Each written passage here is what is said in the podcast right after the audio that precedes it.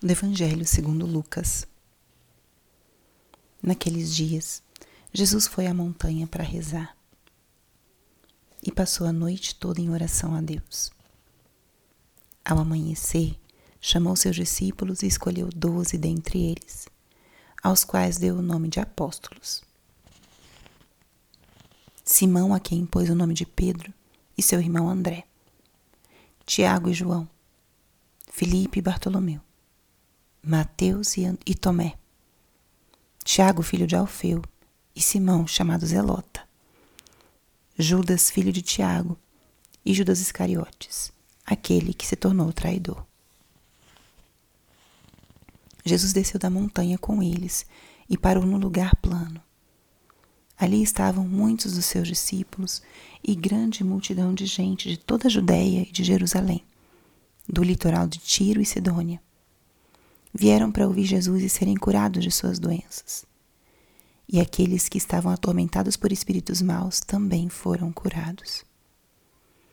A multidão toda procurava tocar em Jesus, porque uma força saía dele e curava todos. Palavra da salvação. Espírito Santo, alma da minha alma, ilumina minha mente Abra meu coração com o teu amor, para que eu possa acolher a palavra de hoje e fazer dela vida na minha vida. Estamos hoje na terça-feira da 23 terceira semana do tempo comum. E a palavra de hoje, o que nos diz? A palavra de hoje relata o chamado dos doze apóstolos. É uma passagem que é maravilhosa para nossa oração pessoal e para nossa meditação. E eu convido a que nós contemplemos a Jesus nesse relato do Evangelho de hoje. Jesus foi à montanha para rezar e passou a noite toda em oração a Deus. Vemos aqui o Filho escolhido e enviado, Deus feito homem, que sobe a montanha e para para rezar antes de uma decisão importante. A montanha, na linguagem bíblica, é lugar de encontro com Deus. E, como nós falávamos na meditação de ontem, Todos os gestos de Jesus ensinam alguma verdade que transcende o próprio gesto. E o que Jesus está ensinando hoje é a necessidade e a importância da oração. Ele sobe a montanha para o lugar do encontro com o Pai. Ele quer escutar, falar, ser conduzido pela vontade de Deus, pela vontade do Pai. Ele, o próprio Deus, volta a entrar em relação e em sintonia, a sintonia própria da Santíssima Trindade. Esse fluxo de amor que é expansivo, que se irradia. E Jesus reza desde sua condição de homem que precisava desse espaço de intimidade e de união para poder realizar a missão que Deus tinha confiado a ele. O Pai tinha confiado a ele. E Jesus chama. Chama os doze pelo nome.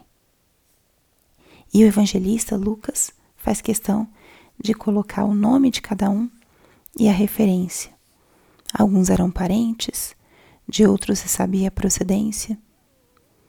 E Jesus chama cada um pelo nome. Cada um pelo nome. No relato de Lucas, os apóstolos são chamados também ainda na montanha.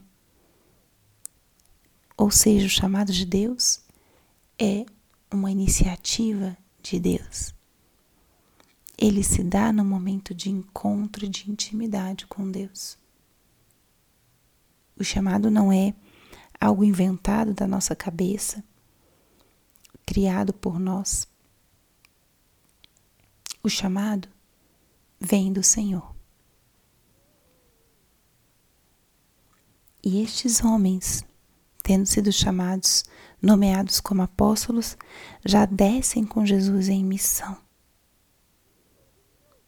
Então, que belo nós contemplarmos hoje um Cristo que reza, que vai ao encontro do Pai, que busca escutar Sua voz e deixar-se conduzir. E esse Jesus que chama, chama pelo nome, chama com a nossa história e quer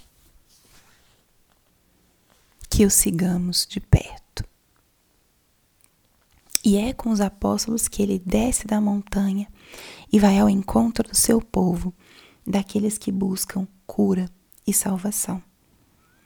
E Jesus, ali com os apóstolos, se dedica a curar, a acolher, a libertar. Assim é o nosso chamado. Nosso Senhor não nos chama por acaso mas nos chama para que nós possamos compartilhar da sua missão, realizar em nós a mesma missão que ele teve. E aqui vem a pergunta que esse evangelho pode suscitar em nós. A primeira, eu rezo antes das minhas decisões importantes. Jesus, que era Deus, passou a noite toda em oração antes de chamar os apóstolos. Eu rezo antes de decisões importantes. Segundo, eu me sinto chamada, chamada pelo nome. É para mim uma experiência, a experiência de ser conhecida, escolhida,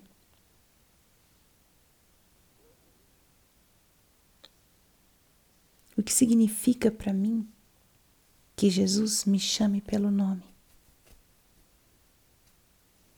Te convido a pensar, dar voltas a essas perguntas, deixar-se inspirar por Cristo, talvez para crescer na oração e na intimidade com Deus.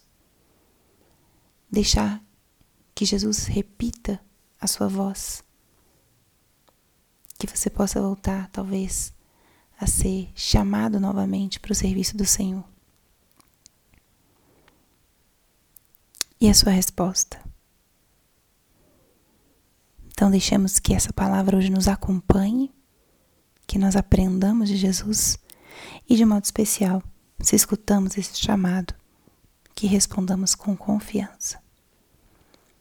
Glória ao Pai, ao Filho e ao Espírito Santo, como era no princípio, agora e sempre Amém.